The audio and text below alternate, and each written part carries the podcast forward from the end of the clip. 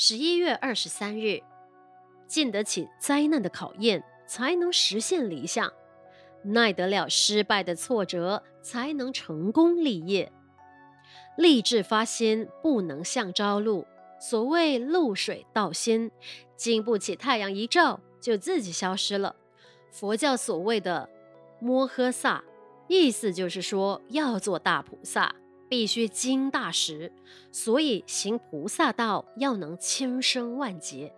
所谓难行能行，难忍能忍。如果只有五分钟的热度，就无法成就佛道。有的人做事虎头蛇尾。一曝十寒，这种只有五分钟热度的人做事，终究绝境久任，功亏一篑。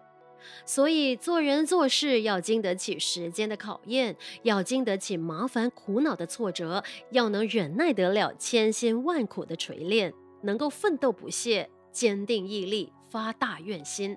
所谓虚空有尽，我愿无尽；世界有尽，我愿无尽；众生有尽。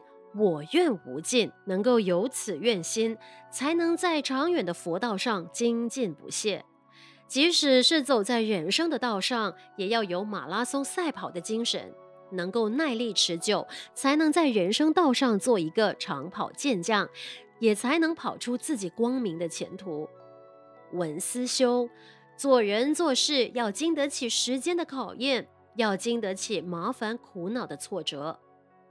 每日同一时段与您相约有声书香。